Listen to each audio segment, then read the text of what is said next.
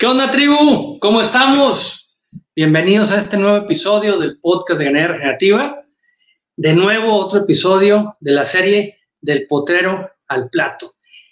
Y en esta ocasión tenemos a dos invitados, una pareja de ganaderos, de neoganaderos, como dice Diego Manrique, eh, que están teniendo, se metieron, bueno, déjenme contarles algo antes de seguir, antes de seguir, debo ser totalmente honesto, sincero.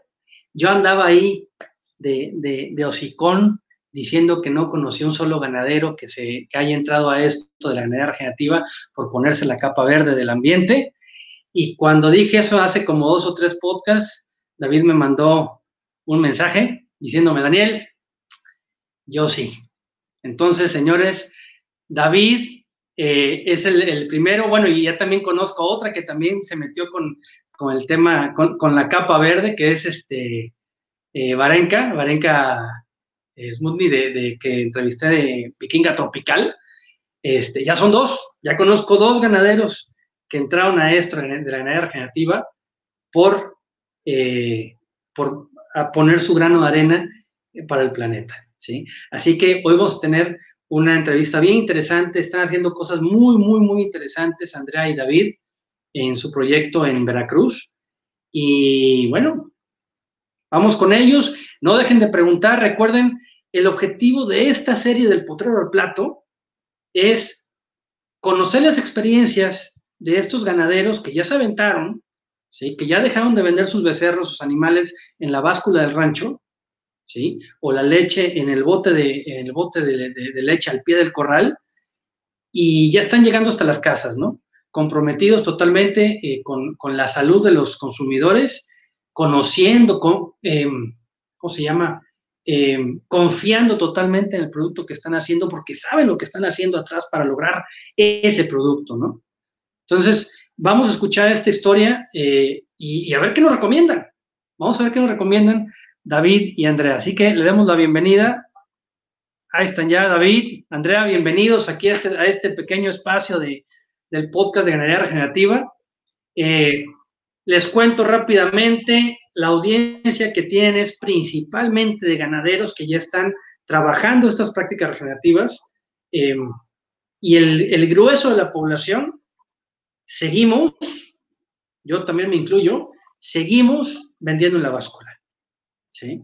En la báscula del rancho con el ganado aún latiendo, ¿no? Entonces, eh, la idea es que cada vez lleguemos más personas al plato porque ciertamente la demanda está creciendo y, si no se cubre la demanda, ahí es donde aparecen otro tipo de, de, productos alternativos disfrazados de buenos y llenan ese hueco que nosotros no estamos llenando, ¿verdad? Entonces, David, Andrea, bienvenidos, gracias por estar acá. Gracias, Daniel, por invitarnos. Este, he disfrutado mucho escuchar los otros episodios. Es un honor estar aquí con la, la crema de la ganadería regenerativa de, de Latinoamérica. Sí, vamos a ver de dónde nos, nos escuchan hoy. Sí, Estados Unidos, México. Gracias, Andrea. Y felicidades porque creo que una de las cosas más que hacen más falta ahorita que nos estamos nosotros iniciando esto es difundir. No, en México nadie sí. sabe, es totalmente nuevo. Cuando yo hablo de ganadería regenerativa, ¿qué? Es como, ¿reje qué? ¿Reje cuál? Hace muchísima falta. Felicidades. Sí. Gracias, gracias. Pues ahí vamos haciendo la labor y, y con el esfuerzo también que usted nos está haciendo en, en, en sus ranchos, en sus proyectos, definitivamente eh, es lo que se necesita, ¿no? Yo siempre le digo a la gente que llega a los cursos, los que asesoro y, y, los que ven, los que, los que escuchan la información que, que, pongo ahí a, a, la mano, es que si ya están haciendo estas cosas en su rancho, si les está funcionando, están convencidos, bueno, cada una de esas personas tiene que ser una trinchera y bien agresiva de difusión de esa información. No es nada, no, no, no se vale quedarse aquí calladito y, y guardadito aquí el secreto y bajo la, aquí bajo la manga y, y trabajar en cortita, nada. Hay que tirarlo, hay que tirarlo por fuera. Sobre todo si quieres vender, ¿no? Sí.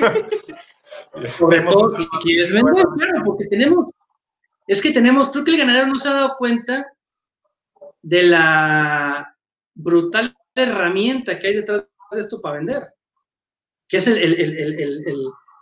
la forma en que se hace, ¿no? Y los beneficios que trae, ¿sí? La, digamos que la ganadería convencional, la manera convencional, que no, no tiene ni idea cómo me cala a mí esa palabrita convencional, porque coño, ¿por qué le decimos convencional algo que lleva 80 años haciéndose, ¿no? Industrial, yo creo, es una mejor. Industrial. Pero, pero es que también hay ganadería que no es industrial, que también jode un montón. Sí, ¿verdad? Sí, es cierto. Sí. Pero bueno, la, la, la común, llamemos de la común, ¿sí? La ganadería común, este, al único, al único que le beneficia es al, al, al, al, dueño del proyecto, ¿no? Porque está jodiendo el suelo, está jodiendo al consumidor, está jodiendo, hace un montón de relajos. Sí, sí como siempre los intermediarios. y los intermediarios, claro. Esos nunca pierden. Y aquí estamos beneficiando todo, todo, ¿no? Y, y, con un, un, discurso o una... Mientras el ganadero entienda bien, tenga bien concebido todo lo que está haciendo en su rancho, le va a ser muy fácil, muy fácil vender. ¿sí? Porque ¿quién no va a querer comprar un producto que está beneficiando el suelo, que está produciendo eh, infiltrando agua y produciendo manantiales limpios que no están envenenando nada y que además les supernutre. ¿No? Sí, eso pensamos nosotros. Pero nos estamos dando cuenta que sí, hace falta un poco de marketing para que la gente le llegue a ese mensaje. Yo pensé que, que, se iba a vender solito, que yo solo tenía que hacer la carne más rica posible y solito iban a venir a tocar la puerta, pero no, no está resultando eso. No, no, no, no, porque la gente, sí, la, la gente, vaya, somos muy flojos, ¿sabes? Somos muy flojos, no averiguamos nada, eh, hablando como consumidor, ¿no? Este, vaya, si ni, ni, etiquetas leemos, pues.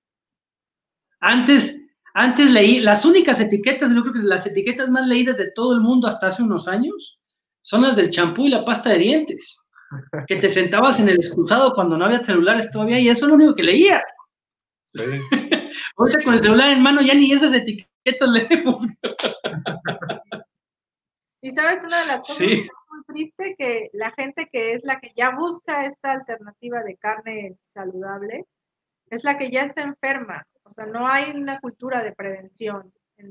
Es, es, es muy triste. porque si llegan clientes así de que véndeme por favor esta carne, pero es porque ya están, porque ya tienen una enfermedad. Sí, ya no tienen opción de seguir. No hay, no porque estén previniendo o quieran apoyar al medio ambiente. O... Ya.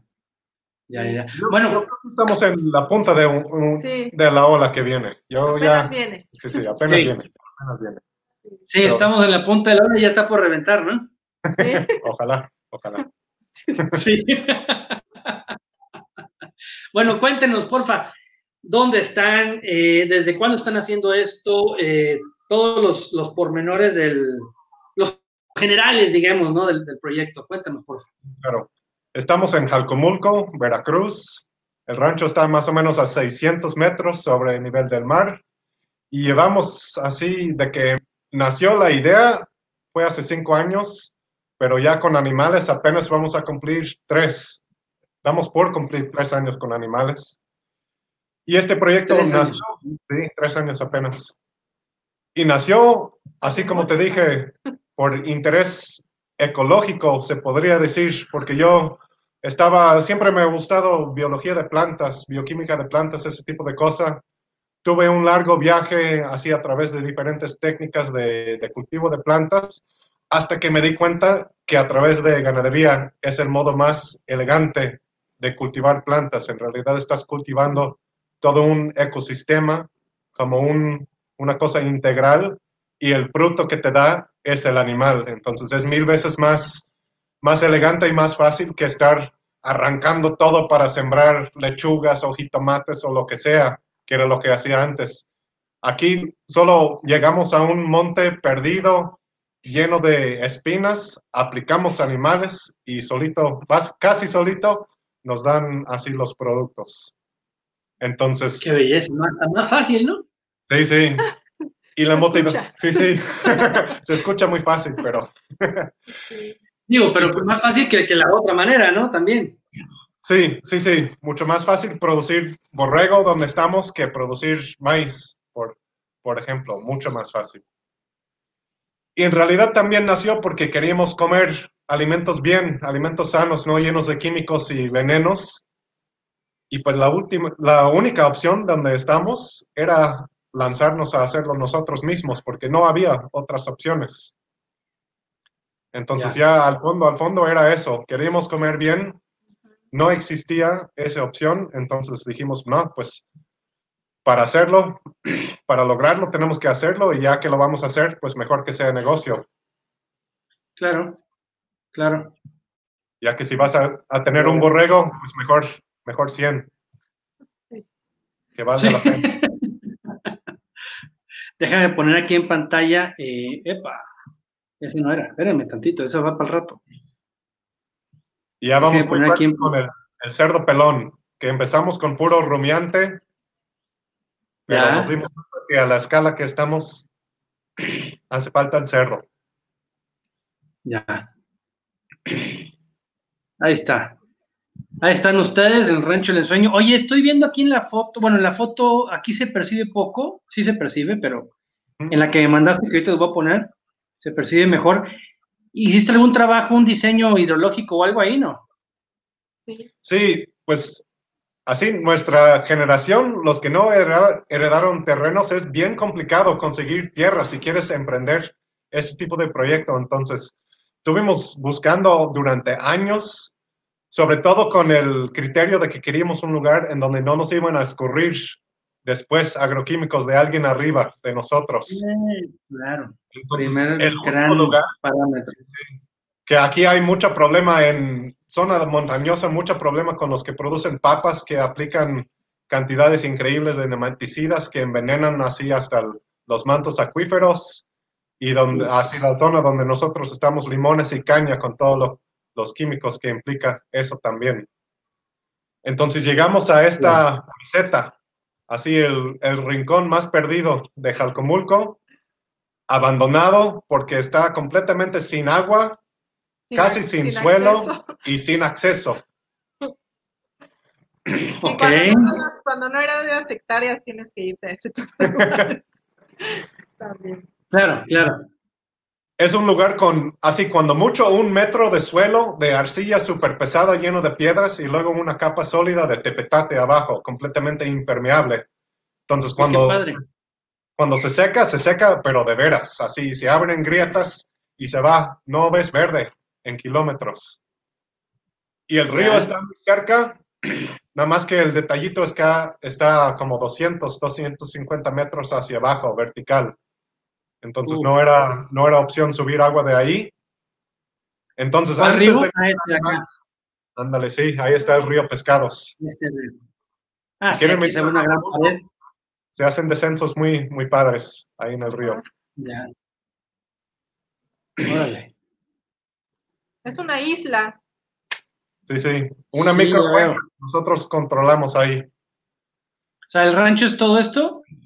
No, no se aprecia bien ah, en Google, pero hay como un precipicio alrededor de donde se ve, hay como medio pastoreado el rancho. Pero de aquí, no sé si se ve mi mouse. ¿Se ve mi mouse? No. No, no, bueno, no. Bueno, estamos, o sea, estamos, es una meseta alzada, del río hacia el rancho son, dos, son 300 metros.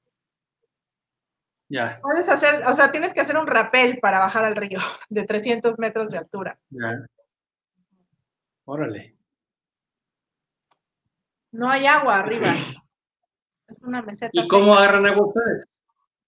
Pues hicimos esas lagunas. Esas lagunas que se ven, dos, dos presas.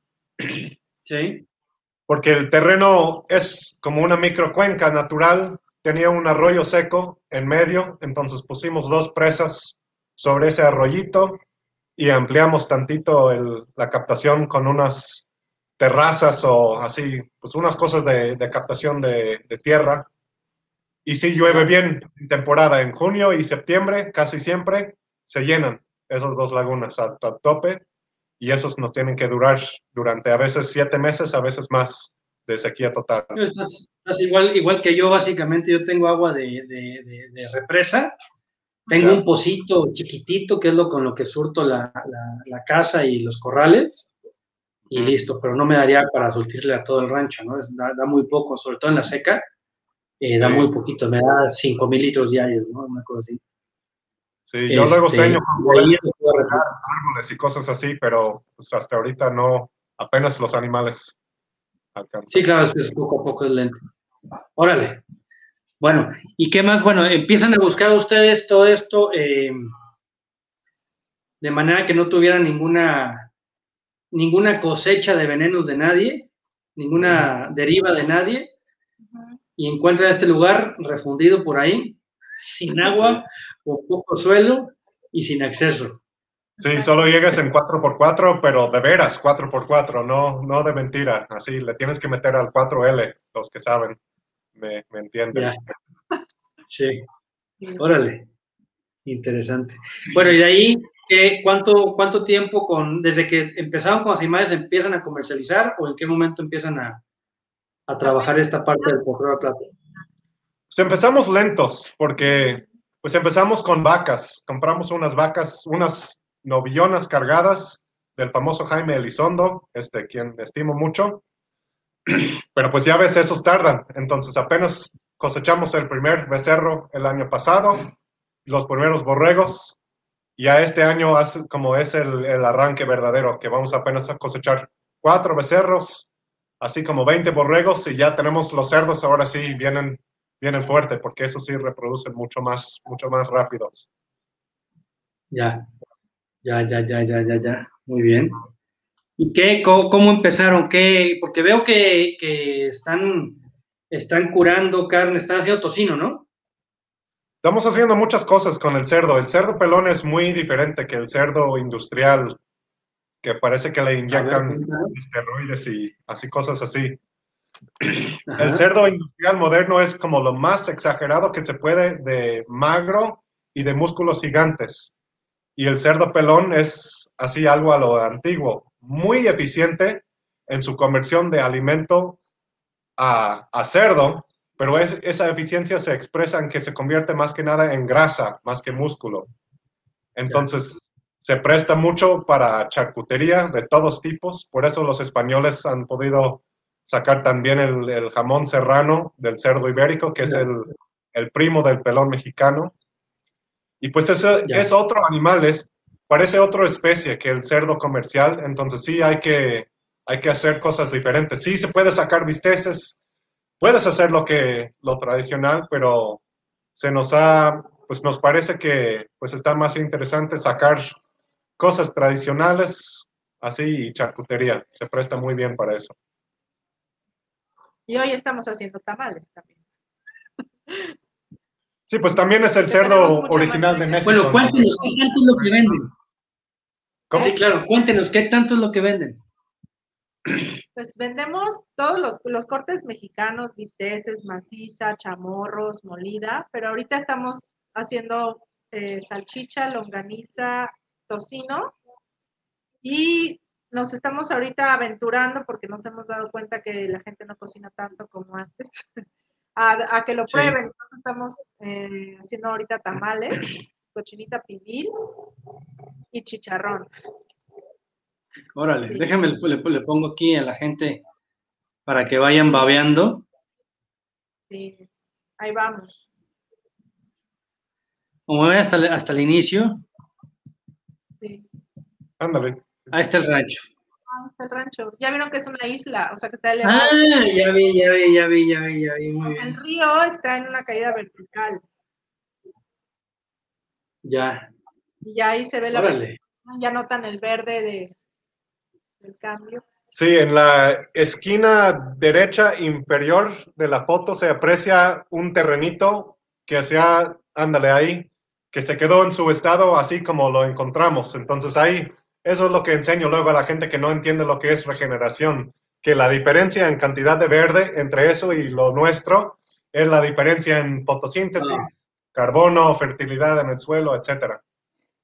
Claro, ahí está. que en el ecosistema que estamos es, es bosque seco tropical y por la topografía y el suelo estaba en un ciclo de que se incendiaba cada tres a cinco años. Nunca, nunca llegaba a ser bosque solito. Entonces son los terrenos que más, más animales. Sí, la diferencia es muy, muy obvia. Sí, es que aquí, con, con, el daño que tenía esto, si no le metes, aunque esté en trópicos, si no le metes animal, se, se degrada, es, muy lento, vaya. Sí, si, tuvieras más humedad. Tres años, cinco años máximo y se incendia y ya se va todo. Si tuvieras ahí, por ejemplo, más humedad, eso se hace bosque rapidísimo, ¿no? Sí, solito sale al bosque, pero, así en... Pero no. Como dice Adam Severy, como es un ecosistema frágil donde estamos nosotros. Sí, muy friable, ¿no? Sí. Sí, sí, sí muy fácil de echar a perder. Sí, es un buen acantilado lo que tienen ahí, qué bruto. Sí, sí, es vertical. Y ustedes ahí haciendo equilibrio. Sí, esas son las casitas. Tiene una vista muy bonita. Ese techo. Vamos al pico de Orizaba. Ya, ya, ya. Muy bien. ¿Y para cuándo el ecoturismo? Pues. estábamos pensando, estábamos pensando, pero el detallito del coronavirus ya nos vino a, a clausurar eso tantito. Claro. Ya tenemos escuelas. ¿Cómo? Sí, había escuelas interesadas, grupos, pero pues, porque estamos muy cerca de un lugar turístico. Ah, ahorita aquí de escuela, gente, no se vayan, porque al final de que terminemos de hablar del rancho, del proyecto todo del, del risueño, eh, nos van a contar de un proyectote que traen genial, que tiene que ser replicado en todos lados, ¿sí? De educación, ¿sí? De educación. Y tan, no, bueno, ya nos platicarás, Andrea, pero, pero no sé si ya lo traían entre manos o le salió eh, de bote pronto o qué onda, pero cayó en el momento preciso, ¿eh? Sí, sí, sí. Sí, no fue accidente eso. No. Así como ah, no, tuvimos otra opción. Para nuestro hijo. Teníamos que hacer claro. eso. Bueno, ya nos contarán eso. Vamos con, las vacas primero. Aquí están las vacas. ¿Estas son qué son criollas lecheras? Sí, tienen más que nada criollo lechero, pero un poco de, de lo que lo que tenía Jaime Elizondo antes. No son 100%. Ah, de las Christian AFS y todo SLT y todo eso. Y una pizca de Jersey perdido ahí, creo también. Sí. Están los borritos. Y andan todos juntos por lo que ven las fotos, ¿no? Sí, andan todos juntos. Con su burra guardiana. la, burra que cuida a los borregos. Sí. Tiene récord perfecta hasta ahorita. sí, estamos llenos de coyotes alrededor y no, no se va ni un borreguito. ¿En serio? Sí. Órale. Va invicta, va invicta. Sí, sí. Puro knockout toma muy en serio su, trabajo. Hasta a mí me corre del potrero. No, las burras son tenaces. Ahí el hermoso pasto privilegio. Sí, sí, me tocó ver una burra en, en, el rancho de Juan Pedro Rodríguez en, Guadalajara y a duras penas dejaba entrar al vaquero. Sí, sí, así es. Sí. Ahí, están los marranos, ¿no? No, esos son borregos. Ahí están los marranitos. Ahí están los marranos. Sí, se aprecian las, las vacas al fondo. Ahorita tenemos la, rotación que los cerdos, así, saliendo los rumiantes, los cerdos entran el siguiente día a, limpiar lo que, lo que quedó. Aunque estamos haciendo experimentos ahí. Pero en la seca, sobre todo, van así pisando talones. Y así es como. Estos cerditos son pelones puros. ¿Cómo? ¿Son, ¿Son cerdos pelones puros o son cruzados ya? Son pelones puros, a como yo, yo entiendo. pues se ve, uno que otro tiene una manchita este, de, rosado, pero casi puras, yo creo. Y trajimos un... Sí, por ahí lo que tiene la trompita, una manchita. Sí, logramos rescatar hembras en un inicio veracruzanas, pero tuvimos que mandar a traer sementales de, de Yucatán, de, estos, de esta asociación que está rescatando la genética porque no estaban como para, para cerrar el, el hato así con pura genética de, Veracruz. Y así como, como están en las fotos, es todo su ciclo de vida. Están 100% en pastoreo de que nacen hasta que se mueren. Así. No salen. Oye, no hay un, hay un, hay un, este, el tema del cerdo, hay un, es un paradigma, ¿no? O sea, hemos crecido viendo las, las cerdas cómo paren en parideras y cuida al marranito que no lo vaya a aplastar y esto y aquello y, y todo, el- todo el, el- el exceso de, de, de cuidados para los marranos, ¿no? Y, y ahorita que yo, me, que, que yo me metí con esto también, eh, no, que para allá afuera y al aire libre y esto y aquello, y es un temor. Y no, hombre, estás loco, pues vamos a ver, a ver qué pasa, ¿no? A ver si es cierto. Pues Y se hasta mueren- ahorita, pues van bien los marritos, ya están, ya están a punto de parir. ¿Cómo? Si mueren algunos es porque tenían que morir. Es Tenía que que hace morirse. falta hacer el trabajo genético de formar la genética adaptado al sistema de uno. O sea, no así como si compras semen así con los EPDs mejores y todo eso, pues ya a la hora de, de pedirles hacer ganadería regenerativa no te va a ir muy bien. Entonces, empezamos con estos cerdos porque son lo más parecido. Pero yo creo que ya después vamos a tener que patentar la raza nueva de cerdo pelón de pastoreo. Porque, pues Cerdo, efectivamente, cerdo pelón risueño. ándale, Ándale. Quizás, algo así. Por ahí va. Pelón jarocho. Pelón jarocho, ándale. Porque sí, pues sí, efectivamente luego sí hay problemas en la, con las mamás, unos sirven más que otras, pero estamos haciendo Claro. ese trabajo genético ahorita de, de refinar y pedirles lo que queremos, básicamente. Claro, claro, claro. Poner Muy las condiciones y a ver, a ver quién, quién lo logra. Y sí, sí, hay varias que sí lo están logrando. Pregunta a Belardo Salazar, ¿les dan algo de grano? Sí, empezamos así con, con todo lo normal, pero ya vamos haciendo experimentos cada vez más extremos de quitarles el grano. Yo espero de aquí a, a un año tenerlos casi, casi como borregos. Órale, ¿a puro zacate? A puro Casi. sacate. Pues es, pues es que no, no es puro zacate, tenemos, como llegamos a un, a un monte muy diverso, hay muchísimos árboles que así caen muchísimas vainas de, de diversos tipos. Yo solo, yo no soy botánico ni nada, yo he contado 30 diferentes plantas que comen los cerdos directamente. Y eso nada más es lo que he observado personalmente. Seguro es, ha de ser lo doble, yo creo. Más todos los bichitos y demás. Entonces yo estoy seguro que lo podemos Y, reducir. y, eh, lo que has observado de manera casual, ¿no? Así que vas en el potrero, estás ahí y los ves comiendo, ¿no? No, no ha sido una investigación así fija, bien dirigida y ordenada, ¿no? Así es. Y como van es. atrás de los rumiantes, van comiendo todos los bichos también. Entonces Sí. tienen mucha ingesta de proteína. Claro. Y, y pues realmente se Oye, ¿y a estos también te los cuidan las burras? ¿La burra no? Solitos. ¿Cómo? Que si los cuida la burra. Ah, no, no, ellos solitos. Solitos se defienden. Entre ellos se cuidan, yo creo. Sí, Ya, qué bueno, qué bueno. muy divertidos. Todo el tiempo están comiendo. Así, te metes al potrero, todo el tiempo están comiendo raíces, bichos, tierra, palitos. Están todo el tiempo. Ya.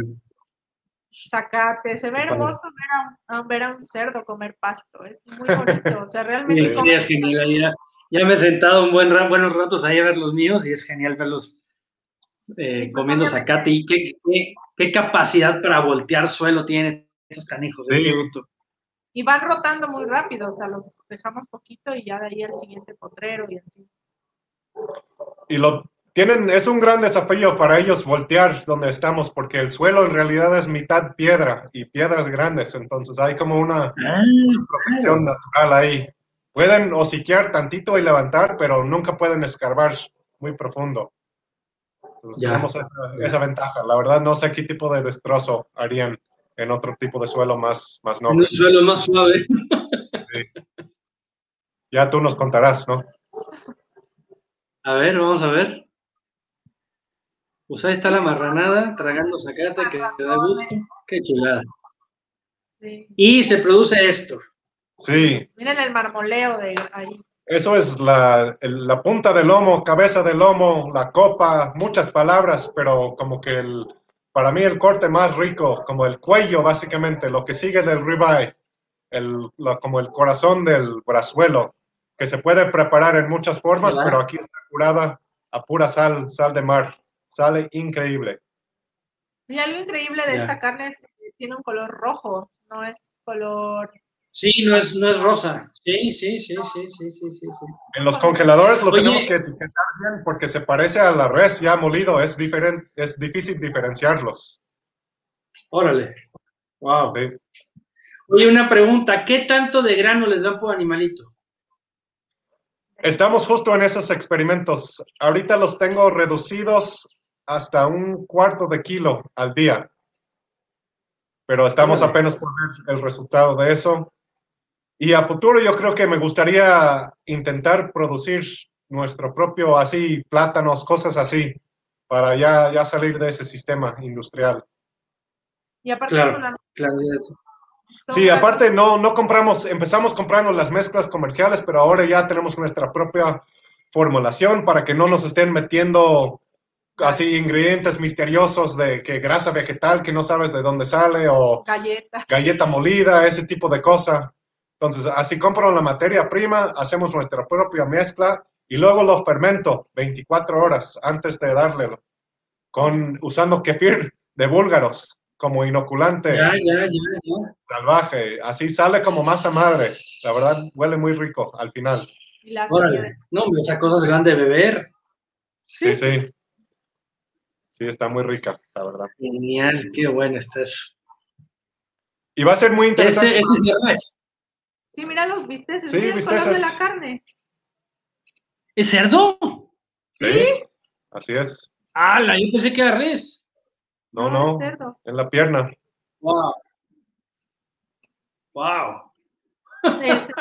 y aparte el sabor es impresionante, sabe como a hierbas, o sea, no sabe a, no cae pesado, sabe delicioso. La manteca que, que sacamos de nuestro cerdo también es impresionante. Sí, yo he probado el, cerdo pelón, lo he probado hasta ahorita nada más en carnitas que me, que me regalaron medio kilo. No, no, no, no, no, no, no, no. Sí. Es otra cosa eso, ¿eh? es otra cosa. Cerdo pelón de ganadería regenerativa es otra cosa también. Debe ser. Ahí sí, no sé cómo es este cerdo que, que, que me regalan las carnitas, pero sí tiene razón, debe ser otra cosa. Esta, esta, esta pone a babear a mucha gente. Qué bruto. Sí. Sí, sí. ¿Esta qué es panceta o no? ¿Qué es? Un tibón, ¿no? Es el brazuelo. Es ah, el, método de donde salió ese, ese curado anterior que les estuve platicando. El, ah, el lomo es el. Este. Eso es el rollito que está en el centro de ese primal. En, ya. en el mexicano ese es el que luego esa pieza completa es lo más buscado para Omar, para pulled pork, para los que hacen barbecue, ese tipo de cosas. Eso es el, el corte. Órale, mira. Ahí está la mera maciza. Con eso estamos haciendo tamales y cochinita pibil hoy. Uf, uf. Qué rico esa casa de doler. Sí.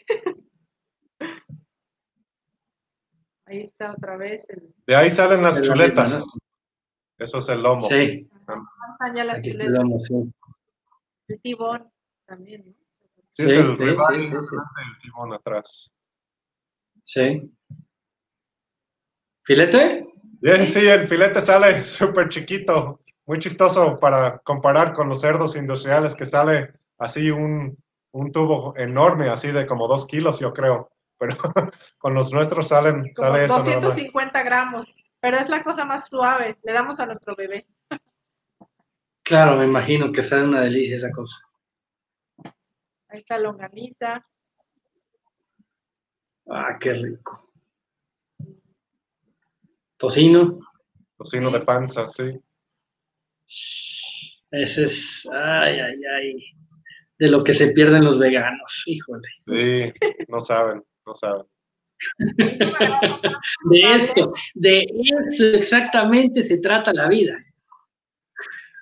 Sí, yo empecé con la idea de que íbamos a producir carne para veganos, porque yo sé que no, no nos pueden tirar ni por lo ecológico, ni por la ética con los animales, ni nada, pero todavía solo unos, con unos cuantos he podido convencer. Sí. Pero yo creo que también, yo creo que también va a haber una ola de veganos convirtiéndose a comer pura carne de ganadería regenerativa. Entonces nosotros ya, ya estamos listos para recibirlos. Eso.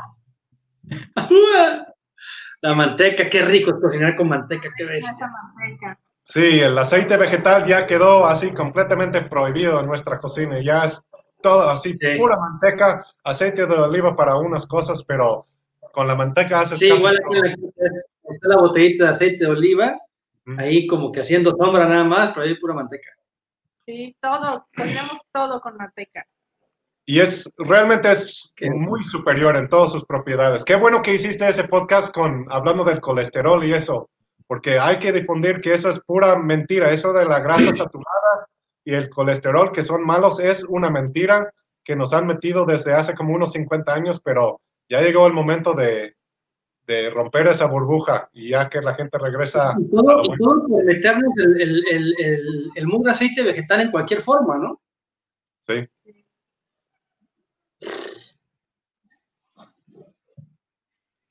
Y ahí está ya empacadito. Ya empacadito, sí. Qué bueno. ¿Dónde están vendiendo? Buena pregunta. Pues eh, estamos vendiendo con quien llegue con nosotros. Estamos apenas empezando todo el plan de comercialización. Eh, lo vendemos con gente que nos conoce en Instagram, en los mercados orgánicos locales de aquí de Coatepec, intentamos también en Puebla. Pero ahí vamos, el mercado gourmet eh, de, de, chefs y restaurantes también ya se está acercando a nosotros, pues porque obviamente se dan cuenta del sabor y la calidad de la carne. Entonces ya hay varios restaurantes que están llegando a pedir nuestra carne. Y así es, poco a poco. Estamos ahorita precisamente como pensando en cómo, cómo abrir más canales de comercialización. Sí, estamos abriendo el abanico a ver, a ver dónde pega más. Y nos acaban de decir que por paquete express se puede mandar congelados a todo el país en México. Entonces, entonces quien tenga curiosidad, contáctanos. Sí, sí, podemos mandar. Ah, qué bueno, qué bueno. Y apenas ahorita estamos abriendo un mercado de comida preparada a domicilio aquí en lo local. Sí, o sea, el fin de semana si quieres pedir, pides un kilo de cochinita pibil, una bolsa de chicharrones y tamales para llevar. Ya preparado. ¿Y la cheve? Pues esa allá en la esquina. Sí,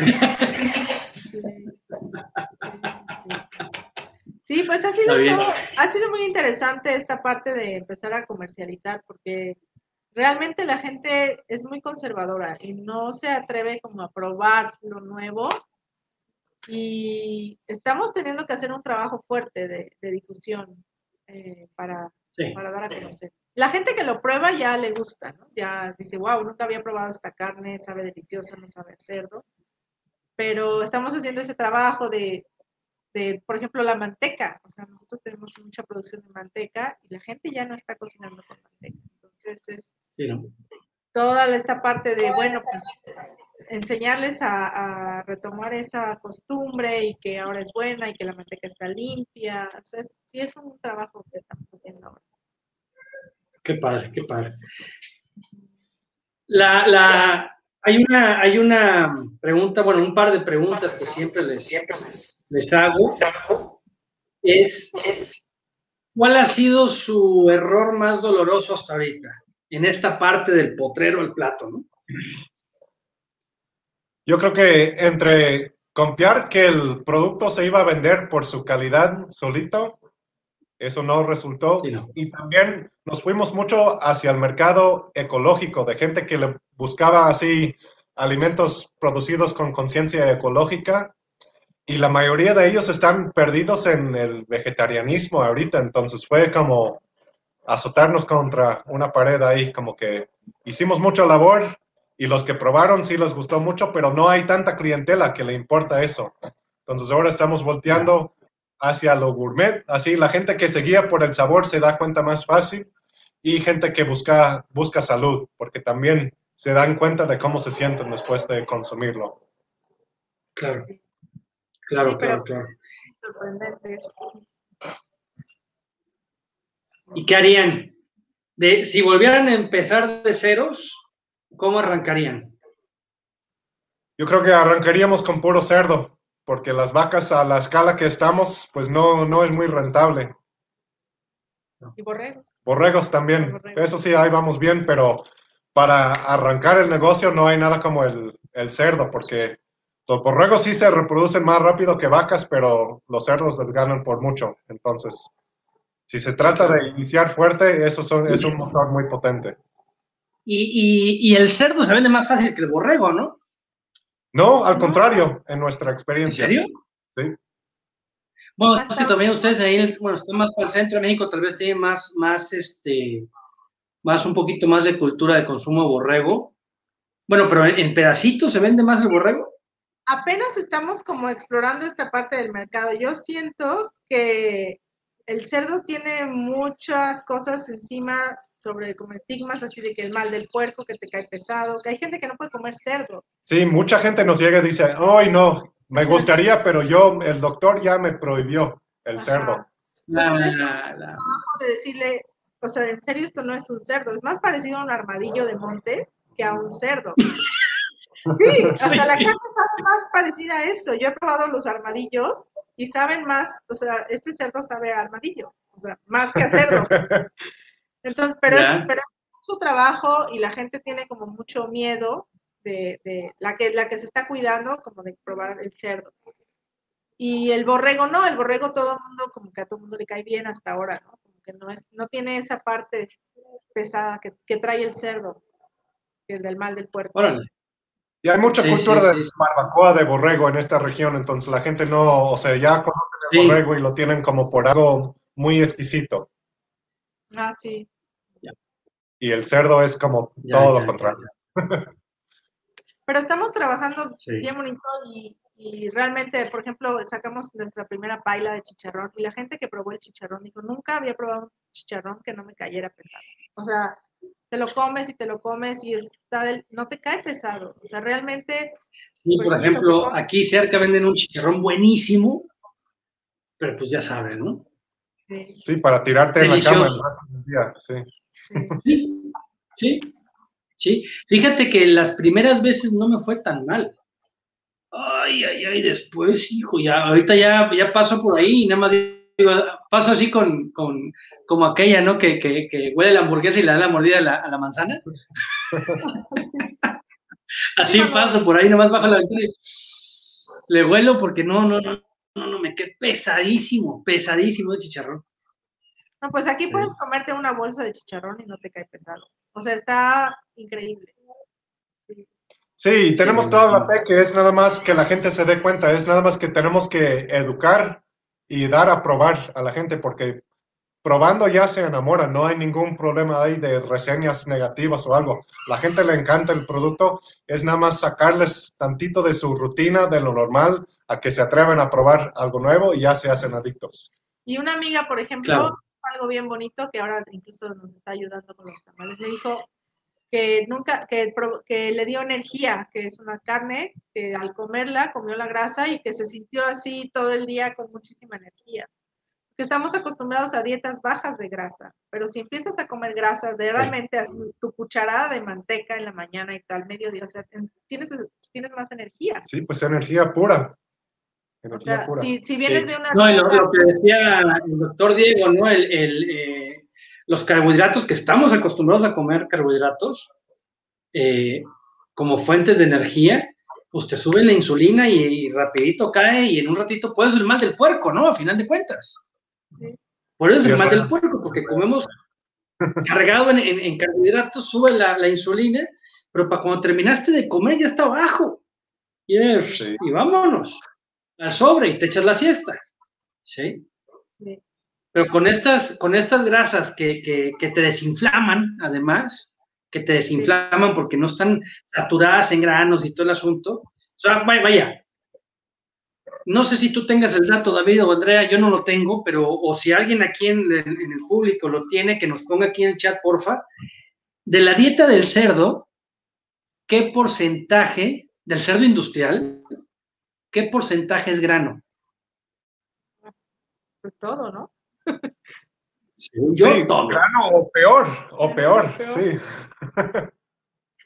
Sí, los cerdos, están comiendo 80% mínimo monte, si no es que ya más, porque los estamos empujando a que coman monte, que aprendan, y los que no aguantan, pues a la paila. Pero ahí vamos. Y sí, como ahí, el, el, trabajo de selección es básico, ¿no? Sí, sí. Yo entré a esto por amor y como fascinación con la bioquímica de, los plan, de las plantas. Yo, yo estoy seguro que la ciencia está en pañales para realmente reconocer todos los beneficios de comer carne de ganadería regenerativa, porque como te dije, están comiendo mínimo 30 diferentes plantas. Entonces yo sé perfectamente que están destilando las moléculas medicinales de todas esas plantas y lo están guardando en sus carnes, pero sobre todo en sus grasas. Y no solo no sabemos qué químicos hay en esas plantas, no sabemos los efectos en el cuerpo, pero se siente, se siente algo muy diferente al consumir estos alimentos. Ya hay unos estudios, de, me acuerdo del nombre de este señor. Ah, trabaja mucho con todo el tema de epigenética y todo eso en Estados Unidos. Se me fue ahorita el nombre. Alex Carrillo, si estás aquí escuchando, por favor, pon el nombre que ahorita no me acuerdo. Yo sé que sí te vas a acordar. Este, no me acuerdo, pero sí, eh, te voy a pasar el documento. Eh, ya a estar hablando de los fito, fito, algo. Ya, ya. Sí. Y así como está de las plantas, ¡pum! Va a, la carne, a la leche y todo de las grasas, y eso pues te nutre, no. Todos los terpenos, todas esas, esas, sustancias raras con nombres raros en, las plantas, que les dan los sabores a las plantas, que son sus, sus medios de defensa de las plantas, que, o sus medios de atracción, ¿no? A final de cuentas, depende qué, qué, qué, es lo que pretende la planta con esa parte de la planta, ¿no? Sí, sí. También por eh, eso digo que es carne para veganos, porque realmente es el modo de consumir plantas salvajes, silvestres. Yo no puedo digerir pasto. Sí, sí. Y ahí están todos los químicos más interesantes. No están en las lechugas. Esos no tienen no. gracia. Pero plantas de monte. Y menos en la lechuga de oro. Sí, sí, sí.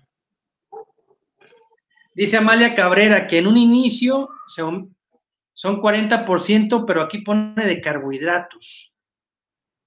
¿Y qué le meterán en el otro 40%, Amalia? Si nos puedes dar el, dato. ¿Es 60% es de granos? Bueno, como carbohidratos, pero además están los granos que dan proteína, ¿no? Supongo yo. Sí. o sea, su dieta. ¿Nos puedes dar un norte a Amalia, porfa? Sería.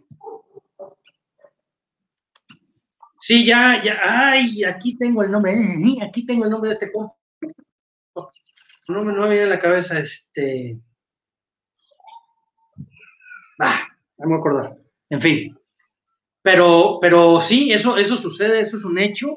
Este, no, yo creo que no por el hecho que no esté investigado o en un paper con, un, con una investigación, ¿cómo se llama?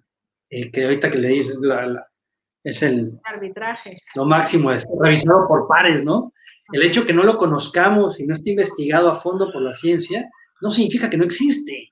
No. No, y aparte es sentido común, o sea, los abuelos de antes comían esas carnes de monte y vivían 100 años y no tenían diabetes y ahora, o sea, hay gente de los 30 que está enferma. Entonces, no, o sea, vivimos y es obviamente porque la calidad de los alimentos y la calidad de la vida. Andrea, gente a los 30. No, a la de niños. Niños. Ya sé. Con problemas. Terrible. Es demasiado triste verlo. Fatal. Fatal. Sí. Pregunta Belardo, de nuevo, si aplican vacunas o antibióticos en los cerdos, ¿aplican algo? Nada. Nada. Tampoco desparasitamos a ninguno, ni borregos, ni res. Ni gata, ni borrego, ni borrego. No. Lo hemos logrado hasta ahorita, dos años llevamos. Lo exageramos mucho en los periodos de descanso. Como tenemos el, el pasto guinea que se presta por periodos largos de descanso, mínimo tres meses le damos antes de que regresen y a veces hasta seis o más. Pero ya llevamos dos temporadas sin problemas. No desparasitamos, no el baño de... No tenemos garrapatas en el rancho. Garrapatas tampoco. Pero esto, esto, el, no uso de todo esto es, entiendo por lo que están diciendo, no es por convicción, es porque no necesitan. Las dos cosas. Diseñé todo el sistema para que no fuera necesario y me esforcé mucho en buscar genética resistente. Eso es clave, eso es clave, porque híjole, hoy precisamente platicaba con un amigo de Costa Rica me dice, Daniel, sigo teniendo problemas con el tórsalo y no hay una manera económicamente viable de, eliminarse del ganado, ¿no? O sea, él, sabe que es a través de genética nada más. Sí. Pero híjole, ¿cómo nos cuesta dar ese paso, no? ¿Cómo cuesta dar ese paso? Y sobre todo cuando tienes un acto hecho, formado, ¿no? Si vas a empezar, pues sería muy, muy estúpido no, no empezar con una genética totalmente adaptada a las condiciones y parásitos y todo que tienes en el rancho. Sí, es importantísimo. La verdad, me... Yo, yo uno de, mis, uno de mis grandes errores fue... ¿Cómo? Perdón, repíteme. Me siento muy afortunado de que pude leer todos los libros de ganadería regenerativa antes de aventarme a esto. Entonces ya así... Coño, sí, sí. Súper ventaja, la verdad. Sí. Yo, por ejemplo, eh, uno de mis grandes errores, creo que el más grande error que he cometido últimamente en, todo esto, es no haber hecho caso a cuando me dijeron, hey, tu genética no tiene nada que estar haciendo ahí en tu rancho, en trópico, o sea, pardo lechero en trópico, por favor. ¿Sí? Es el caldo de cultivo para garrapatas, para moscas, para anaplasmosis, para piroplasmosis, para todo lo que quieras, ¿no? Entonces, era, era genética que estaba tan perdida o sea, tan, tan mal ubicada que necesitaba constantemente de mí, de mi bolsillo, para sobrevivir, ya de producir ni hablemos, para sobrevivir, ¿no? Entonces cuando me dicen, Daniel, no tiene nada que hacer por ta, ta, ta, ta, ta, y lo entendí, bueno, parece que no lo entendí bien al inicio, porque la recomendación fue, vacía el rancho, vacíelo, y empieza a comprar ganado adaptado y me dieron ya todo el proceso. Dije, nah, mejor trabajemos sobre ella, le voy a meter esta raza que a ellas y vamos liderando, sí, porque ¿cómo? ¿Cómo? Las suizas, por favor. Si las suizas son las que nos dieron escuela, los tres hijos, ¿sí? Y yo crecí con las, eh, y la, la, la, la, la, todo ese, ese cuento nostálgico que, que, que, que, muchos pasamos, que es una soberana y grandísima estupidez, perdón si a alguien le duele, pero es la realidad, ¿sí? En este tema de genética no pueden hacer cambios suaves. ¿sí? Tiene que ser drástico. Porque puede ser muy bueno para manejar los pastos y el ecosistema y tienes un diseño hidrológico delicioso, súper abundante, pero si no tienes la maquinita que cosecha y convierte de manera eficiente y a bajo costo, estás frito. Sí, estás frito. bueno, ya para ir, ir ¿Perdón? Mucha gente enamorada de esos pardos suizos, también por acá. Ah. no, no sueltan. Digo, y no, es, no, está mal el pardo. La, la, raza no tiene la culpa, ¿no? Es, es como el, el, refrán aquel, ¿no? No tiene la culpa el indio, sino que lo hace compadre. Sí, seguro en Suiza funciona muy bien. Es seguro en Suiza trepas ahí en los Alpes sin garrapatas, sin moscas, sin piroplasma, sin anaplasma, con unos pastitos así súper, súper eh, nutritivos, con nieve por todos lados. Ahí van a funcionar excelente las vacas. Sí. Sí. Pero bueno, aquí en el trópico, con el cerro de garrapatas, con, con pastos que, como dice Fausto Bermúdez, que los pastos del trópico son agua embotellada. Son pura agua en madera, en botella de madera, ¿no? Para acabarle fregar. Sí. pura fibra. Entonces, con, con, esas condiciones, con el calor y con ellas con el pelote y todo, pues no, hombre, olvídate. ¿Cómo iban a poder, no? Pero no, no es la culpa de la, de, de, la Suiza, de la raza, sino de, de, dónde la pones, ¿no?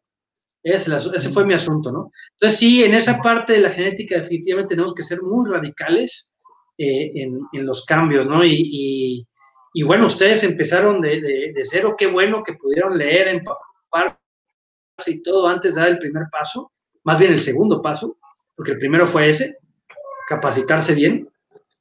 Y, así hicieron digo, no, no, no voy a decir que se ahorraron errores porque seguramente han cometido muchos errores, pero no tan, no tan graves como, como los, los, que decimos, nah, sí funciona, no, no crees todo, y mocos, te vas de jeta y te pegas unas revolcadas horribles, ¿no? Sí. Yo ahorita voy, por ejemplo, tres generaciones atrás de lo que iría si yo hubiera hecho caso. Tres generaciones en, vacas, que es un montón. Sí. sí.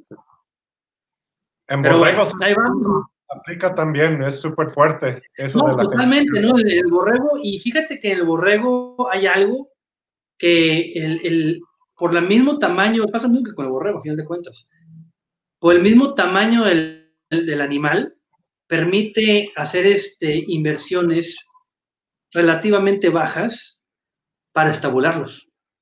Ah, sí.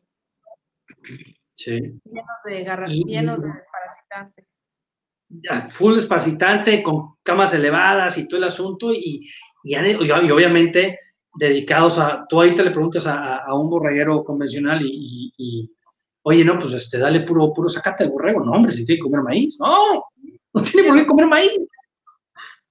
Sí. Sí, súper triste.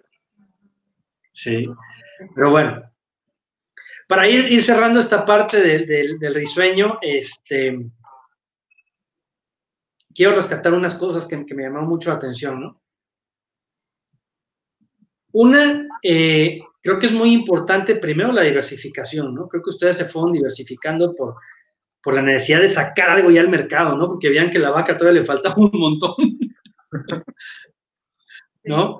Y, este, y, fue que metieron el, el, el, este, menciona la foto de ayer, dice José Castillo, no sé qué foto te refieres, José. Pero bueno, este fue que metieron los borregos y los cerdos para empezar a diversificar. Em, rescato la, parte, bueno, que esto también es, un, es, flujo de dinero, ¿no? A final de cuentas, es flujo de dinero de tener un producto con, cierta constancia, con cierta frecuencia, perdón, eh, más corta que la vaca. Sí. sí. y, hay una, Aquí, digo, no, no, no recuerdo cuántas, no, no mencionaron cuántas hectáreas tiene, por aquí lo preguntaron también en el chat. Eh, ¿Cuántas hectáreas es el proyecto del risueño? Si empezamos con 10, pero ya a través de rentas y eso andamos por los 30 más o menos. 30 hectáreas, ok. Eh, tengo una discusión siempre con un amigo eh, de Colombia. Digo, mi, mi, sentido común así me lo dice, todavía esté mal. Pero a más chico el rancho, tienes que tener una especie más chica porque los ciclos son súper cortitos. bueno, no súper cortitos, son más cortos que una vaca, ¿no? Son más cortos que una vaca y eso te permite tener un flujo de dinero casi, eh, casi que constante, ¿no? O con mucho más frecuencia que una vaca. Si Un rancho, por ejemplo, aquí pregunta, ¿dónde está? ¿Dónde está? ¿Dónde está? Teresa Soñi, siempre está por aquí Teresa Soñi, gracias Teresa. Creo que es de Argentina. Dice, ¿qué superficie tiene la chacra? Sí, es argentina. ¿Hay alguna experiencia de ganadería regenerativa a escala super miniatura, máximo 5 hectáreas? Yo entré en ganadería regenerativa porque tengo el desafío de producir en 2 hectáreas. ¿Sí? Eh, imagínate, si en 2 hectáreas metes vacas, no. pues hombre, ¿cuándo vas a cosechar? Sí, las realidades de las economías de escala son muy brutales, entonces tuvimos que aceptar que vacas no, y si estás a 2 hectáreas, yo me iría por como conejos, algo así, todavía más chiquito. Huevo, por ejemplo, pollos de engorde, eh, conejo, eh, que es un poquito más complejo de vender el conejo, pero lo que es huevo y pollo, rapidito, ¿no? Y tal vez unos cerdos también. A fuerza tienes que lograr economías de escala con lo que hagas, si no, nunca vas a poder competir en precios. Así es. Incluso, por ejemplo, con un terreno tan chico, yo no haría nada de cría. Sí. Nada más el, proceso final, vámonos, vámonos, vamos, que te vendan los lechones, por ejemplo, que te vendan los lechones y a finalizarlos, a levantarlos, levantarlos, levantarlos. Sí, yo hubiera querido más eficiente lechones, pero no, pues nadie vende lechones de, cerdo pelón. Ya después nosotros venderemos. de cerdo pelón, pero mira, tienes una oportunidad ahorita de convertirte en proveedor de siguientes proyectos. Sí, sí. Por eso vamos a patentar la raza. Pelón de pastoreo. Así es. Cerdo pelón el risueño. Cerdo pelón risueño. Sí. está bueno ese. Está bien, está bien. ¿Algo más que quieras agregar a esta parte o que quieran los dos, perdón, agregar a esta parte, Andrea y David, en esta parte de conversación de, de, de, de, de qué harían y todo eso? Pues yo creo que tomen, tomen todo lo que digamos así con un grano de sal, porque apenas estamos iniciando en esto. Igual, si nos entrevistas otra vez en un año, te vamos a decir todo lo contrario. Entonces, Ahí vamos. Ya. ahí vamos. Tenemos así la Sí, fe completa.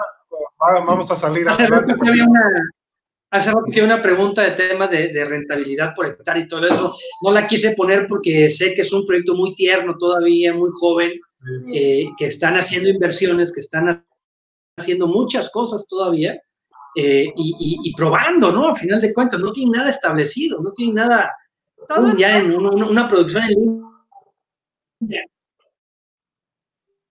Todo es nuevo. Ah, para Es, es, es- este, ¿no? Todo es nuevo. Sí. Sí. Entonces, por eso no, no quise poner esa pregunta. Pregunta aquí Ángel Pérez, ¿cuántas cerdas madres tienen en producción?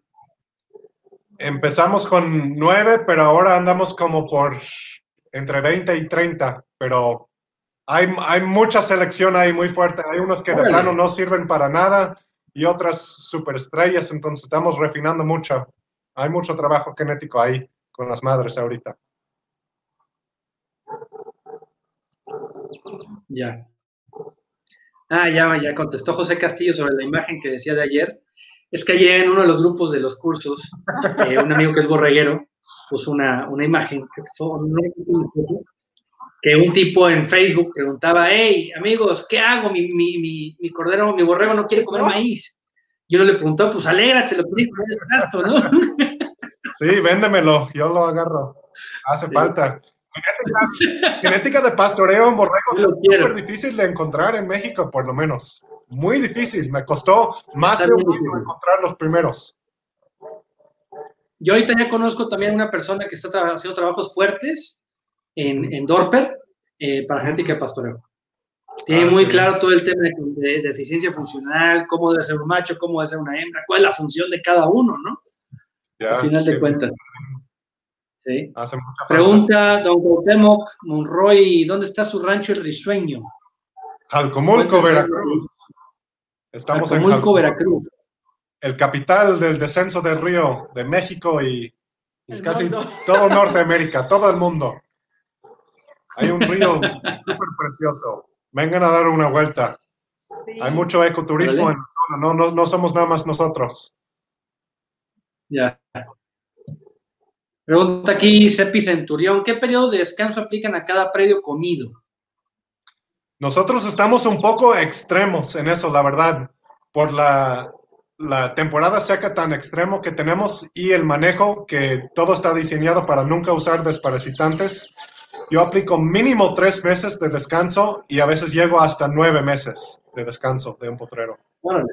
Claro, por la seca. También ayuda la mezcla de especies porque como los borregos aprovechan más el monte que el pasto, puedo dejar que el pasto se me pase tantito y ya los borregos de todos modos son más felices. Oye, ¿y cabras no, han- no han pensado? Pensé, pero como tenía ganas en un inicio de sembrar miles de árboles, pensé, no, con que me escapan una vez ya van a comer todos los plantulitas, entonces no, no me atreví. Y tengo entendido que los parásitos son todavía más difíciles en las cabras que, que en borregas. Gallinas tenemos, Sí. tenemos nuestra propia producción de huevos. Huevo de Ah, pastoreo, ejemplo. ¿Cuántas gallinas traen ahorita? ¿Cien? 100 ahorita, Ah, muy bien. Ese, ese es, ese es otro flujo también. sí. Sí, cuando menos no faltan huevos en la casa. en todos sentidos. Sí, claro. Dice Arturo González, aquí nos está respondiendo, la alimentación convencional e industrial de cerdos en esta zona es prácticamente al 100% de granos, en la etapa de finalización, principalmente maíz, sorgo y pasta de soya, únicamente como el 2% de microminerales. Claro. Sí. Y, y eso es las operaciones profesionales que lo hacen bien. Así meten muchas cosas mucho peor que eso luego a- cuando nadie está viendo. Sí. A mí Claro. me han contado varias, varias historias que No. de dieta de cerdos. Logran muchos reciclajes así. muchas cosas feas. Ah, sí, le meten. Ah, no, no entienden que son cerdos, no botes de basura. Sí. Pregunta aquí Ángel Pérez, ¿cuánto tiempo tarda en salir el cerdo levantado a pasto? Muy variable, eso es parte del trabajo genético que estamos haciendo. Los mejores, como seis a ocho meses, pero los que van tardando más, hasta un año. Y estamos apenas experimentando con el tipo de canal que queremos. Entonces, yo creo que, yo sospecho que les vamos a reducir a lo mínimo de sobrevivencia de alimento y dejar que crezcan todavía más tiempo hasta el año, algo así. Tipo un sistema parecido a lo, a lo español, donde los dejan más de un año para sacar el jamón serrano. Ya, Que la verdad, ya, ya. estos animales, en cuanto más grande, más marmoleo tienen en la carne, la carne es más roja, tiene más sabor. La verdad, yo le, le voy más a, a animales más, más grandes en un futuro. Más viejos. Órale. Oye, ¿y de qué, tam- de qué peso están sacando ahorita los, los, los lechones, los, los cerdos? Ya para matar. Pues como entre 100, 150 más o menos en pie. ¿En serio? ¿Tan grandes los, los pelones? Órale. Sí. ¿Y las marranas cuánto pesan, pues? ¿Cómo? Las, las marranas, las hembras, ¿cuánto pesan? Las madres. Este, muy, muy variable en cuanto a genética. Hay unos que se quedan súper chiquitas, hay otros que se van súper grandes, pero sí hay algunos que como 150 o más, yo creo, han de estar. ¿En serio? Órale. limpio, pues sí. Sí. Sí, eso es en, en pie. Eso es en pie. Esos datos que te di son en pie. Sí, sí, sí, sí, sí, en pie, en pie. Sí. Ya. Bueno, más, más. Eh, preguntas sobre. Ya hablamos. ta, ta, ta, ta, ta, ta, ta. Preguntan de los alambrados. Oh, aquí ya salió. Ahí está. ¿Cómo es el tema del alambrado para los cerdos? ¿Es el mismo cerco eléctrico de las ovejas y las vacas? Pregunta Ángel. El mismo cerco eléctrico de Poliwar, los cerdos con un hilo tienen. Es muy fácil ese- esa parte. Una vez, Con uno. sí, con un hilo. Obviamente, previamente entrenados, no es nada más echarlos ahí. Sí, claro. Pero sí, con un, ¿Un hilo a qué altura? Uh, creo más o menos como 30 centímetros, 35 más o menos. Wow. Y los borregos con dos hilos lo estamos logrando ahorita. Con dos hilos a los borregos. Órale. Qué fregón, me quito el sombrero, señores. Qué interesante. Dice manda- Centurión que los parásitos de las cabras son más fáciles de controlar con pastoreos rotacionales que las ovejas. Ah, pues si alguien sabe de genética de cabras resistente a parásito y adaptados a pastoreo, por favor, contáctenme. Y Estoy- atrópico.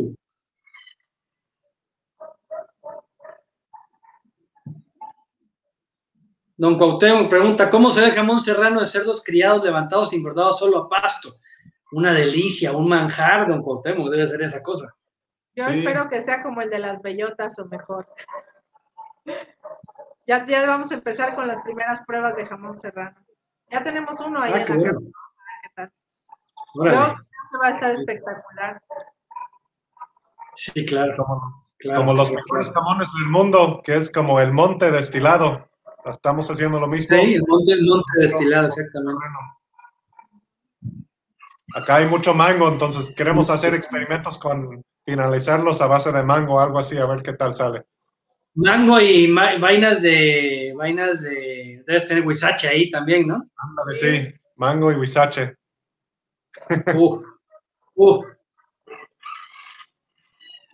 Dice Ángel. Un cerdo criado con alimento concentrado tarda seis meses en salir a la venta y consume alrededor de 240 kilos de concentrado, con 90 kilos de peso, madre mía. Sí. El problema es el, el- costo del kilo ahorita, del, de- de- en general de los granos, está se fue al cielo, en un año subió de manera increíble y no va a dejar de subir a final de cuentas, ¿no? Sí, pues por eso viene la ola, porque nuestro sistema depende muchísimo menos de granos que las Sí. operaciones industriales.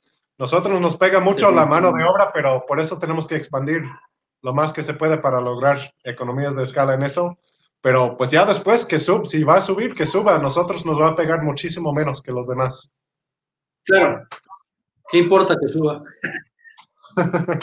bueno, quiero cerrar, quiero cerrar, si ya no hay más comentarios sobre este tema del potrero al plato, quiero cerrar acá y quiero meterme derechito al, al tema de la boscuela. Boscuela, así como lo oyen, señores, déjenme ponerles aquí el nombre escrito. escrito. Ay, sí, para que lo vean en Instagram. Arroba Boscuela. ¿Arroba Boscuela? Sí.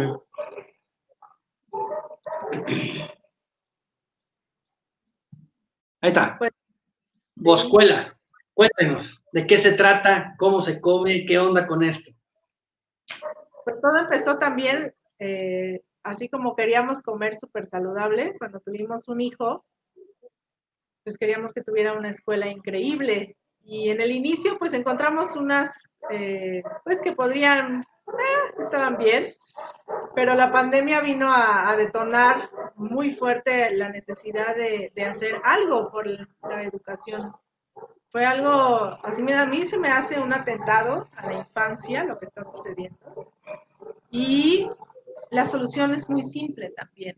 Es, así como la, ganadería regenerativa, creo que la escuela bosque, la escuela al aire libre, es una, es una alternativa súper a la mano, porque ni siquiera necesita salones, para que los niños se desarrollen de una forma más saludable.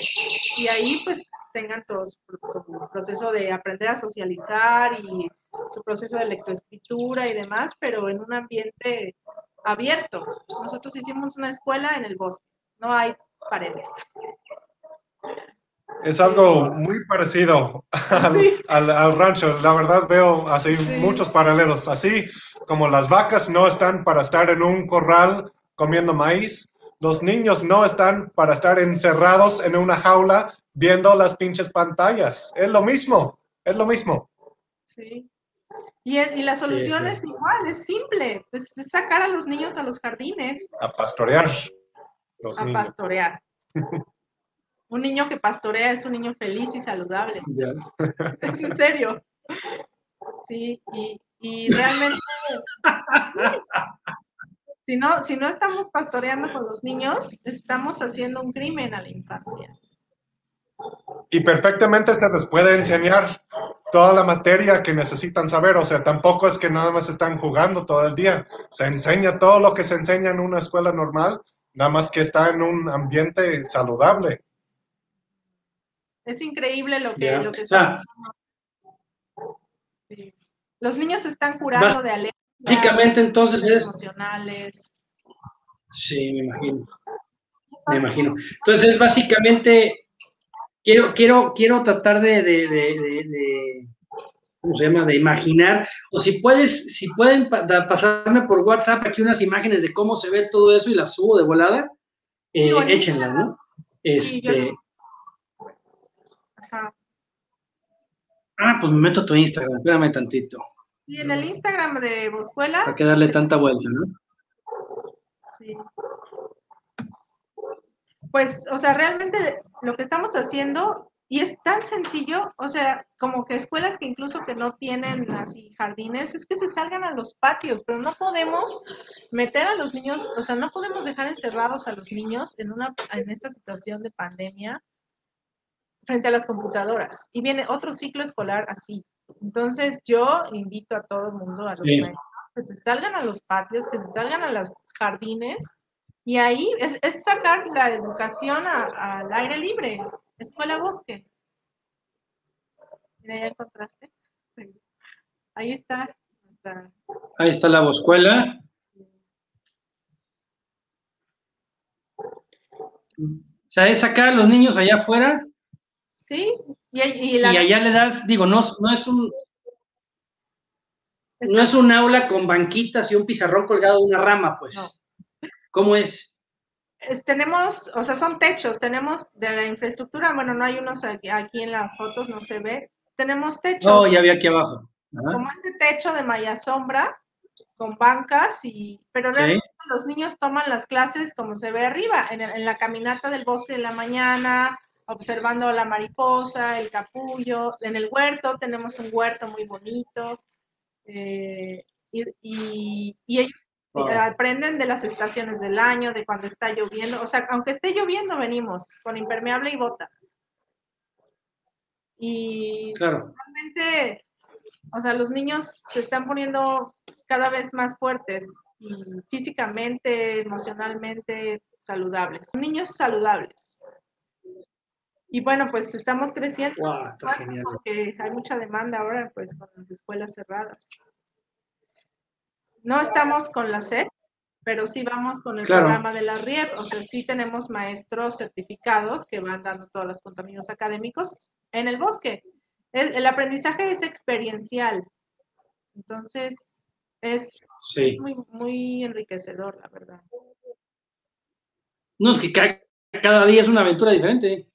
Sí, sí, sí, sí. Los niños se mojan, les da el sol, este, pues tienen unos juegos y unas organizaciones hermosas entre ellos. Empezamos con preescolar y ahorita ya vamos a abrir secundaria.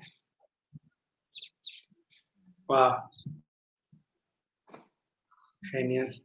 Y pues sí, como dice David, es el mismo principio, o sea, no, es, ¿por, qué, ¿por qué tener a los niños encerrados? Si los niños en la naturaleza es cuando más aprenden y es lo que más les gusta. Ah, esta está muy buena.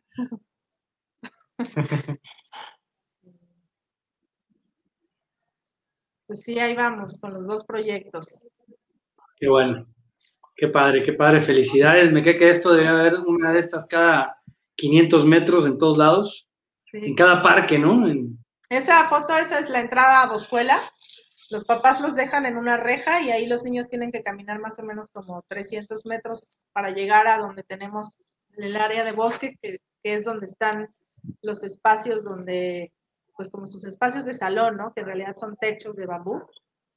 Y, pero es muy bonito ver bajar a los niños de cinco años solitos esos escalones para llegar a su salón. Tan solo eso es una experiencia que los, les da mucha fuerza. Claro, caminar ese tramo es, es brutal. La aventura y se encuentran. y, y, y, el hecho de, de en, en, en, esos 300 metros, logra una exposición a microorganismos, a sol, a aire limpio y todo brutal. Muy diferente estar encerrado, como dices, en, cuatro paredes con una pinche pantalla enfrente. Sí, hay muchos niños que han llegado con problemas de salud y se van curando de alergias, así. Muchas cosas muy débiles llegan y luego se van poniendo muy fuertes. Muy, muy hermoso ver. Nos han llegado maestras de muchas diferentes escuelas en los alrededores y Muchas nos comentan que es bien interesante cómo los niños se enferman muchísimo menos y ellas también se enferman muchísimo menos al estar todo al, aire libre. Es mucho más saludable. Claro. Y los niños son tan felices. Realmente son niños felices, son infancias felices. Sí. Esos son, esos, son, unos niños que se pusieron ese día a recoger eh, alas de cigarras. De cigarras, sí. Y ya con eso se pusieron a contar las alas de cigarras y les dieron una clase de matemáticas. Claro. con alas de cigarra. Ahorita vamos a hacer un campamento de. No me digas que los pusieron a contar las patas de ese bicho. Sí, en otra clase de matemáticas.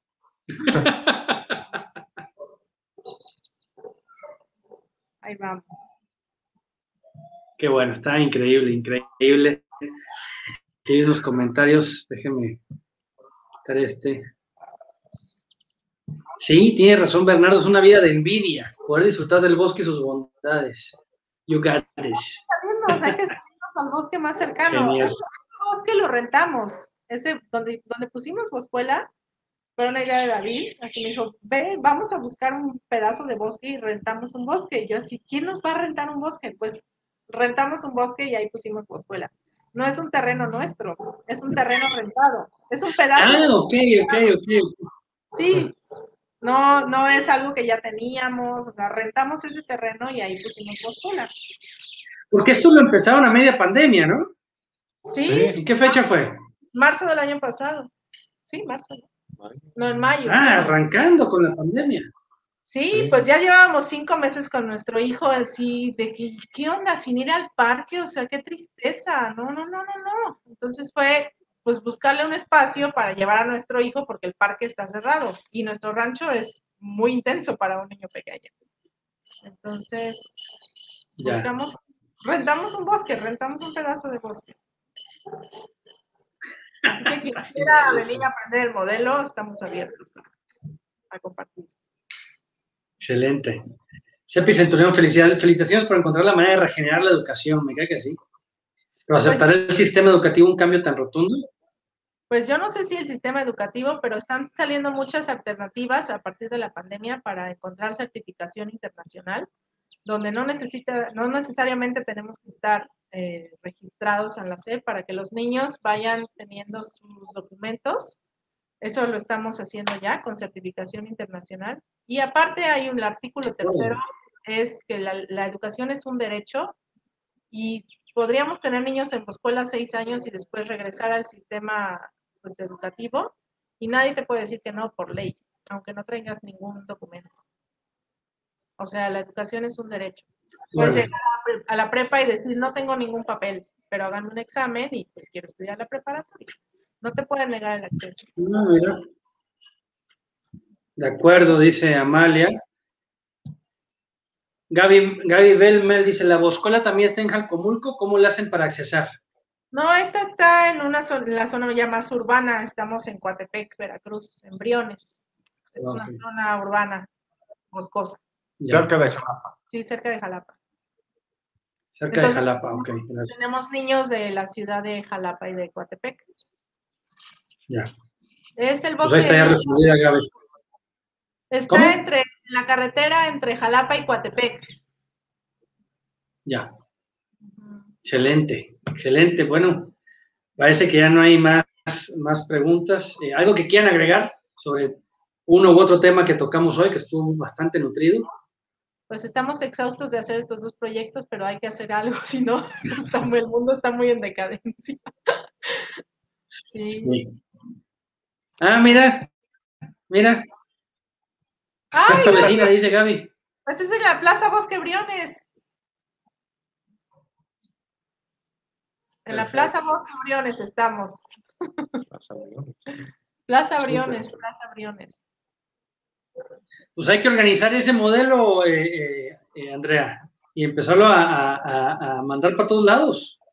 Sí, ¿verdad? Sí, es lo que yo le digo. Genial ya vamos a tener. El modelo ya está. Hay que empezar a entrenar otros, otras franquicias. Ya estamos listos. Sí, claro. Definitivamente. Hay que echarle porque sí, es una urgencia esto. Digo, una cosa es el tema alimenticio, definitivamente, y eso ya, se está cubriendo, está empezando a cubrir, vaya, pero en la educación sí estamos brutos, brutos. No, y con esta situación de la pandemia, yo realmente creo que el plan es virtualizar la educación, porque pues no veo otra opción.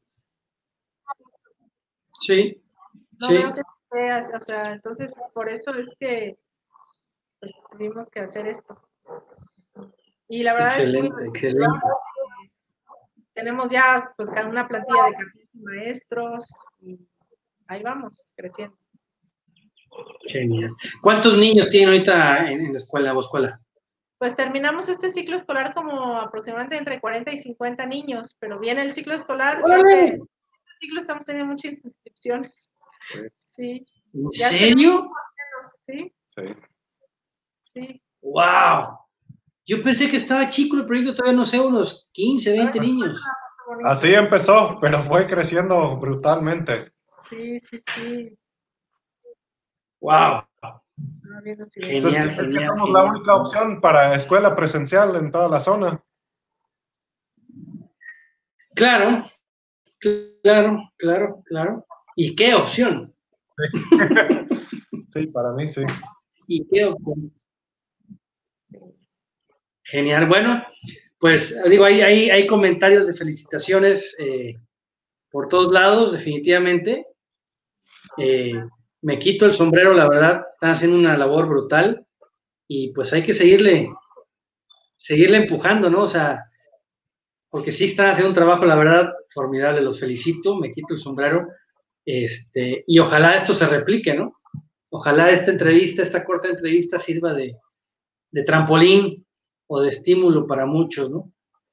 Sí, ojalá bueno, Daniel haciendo esto, porque la verdad agradezco mucho tu esfuerzo, que nos hayas invitado, pero este trabajo que estás haciendo es muy importante.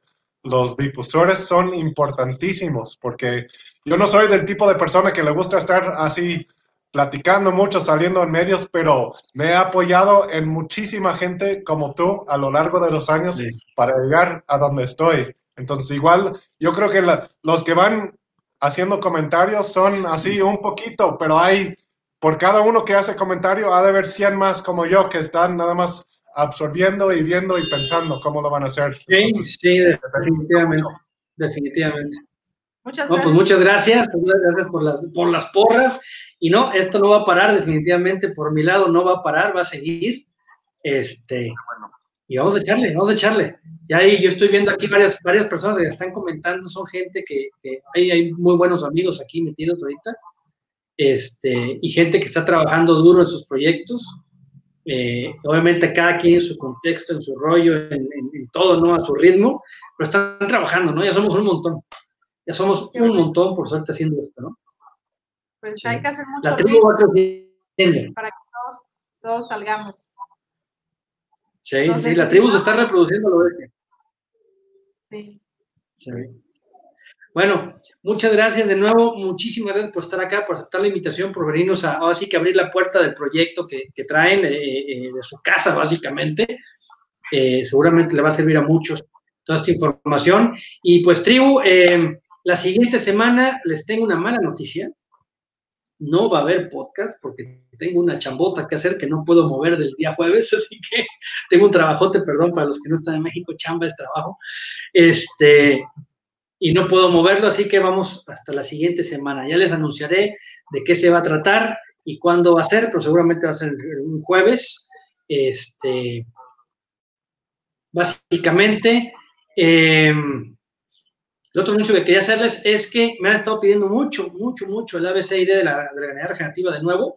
Estoy trabajando en ello, pero va a ser eh, ya en línea, ya virtual, ya grabado. Estoy trabajando en ello. Pronto voy a sacar el curso a preventa porque, porque me quiero enfocar ahorita, porque me lo han estado pidiendo también, en un día, digamos que en, en un ABCD, pero en campo, de un día súper corto, pero exclusivamente para los que hayan tomado el ABCD, para que vayan a campo y veamos toda la parte de suelos, la parte del pastoreo, la parte de los cercos eléctricos, el agua, ver escarabajos, lombrices, ver el, tema de genética, súper importante verlo, ¿sí? Pero verlo ya en campo, en, frente, tenerlo enfrente y ver cómo, cuál es la dinámica.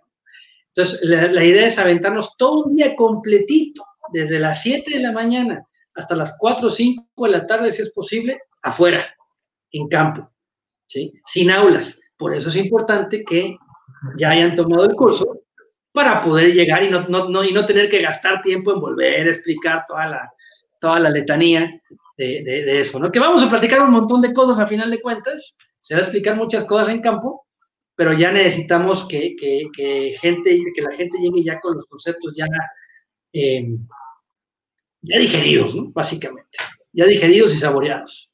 Entonces, pronto voy a dar noticias de esto, de, cómo va a estar el asunto. Muy probable que sea en septiembre, mediados finales de septiembre, esta, este día de campo, y antes obviamente tengo que sacar el, el ABCID en, eh, de manera virtual para que pues puedan venir eh, más personas, ¿no? ¿Sale? Bueno, gente, nos vemos la siguiente semana. Este, la siguiente semana, mentira, mentira, tengo trabajo la siguiente semana, la otra. ¿Sale?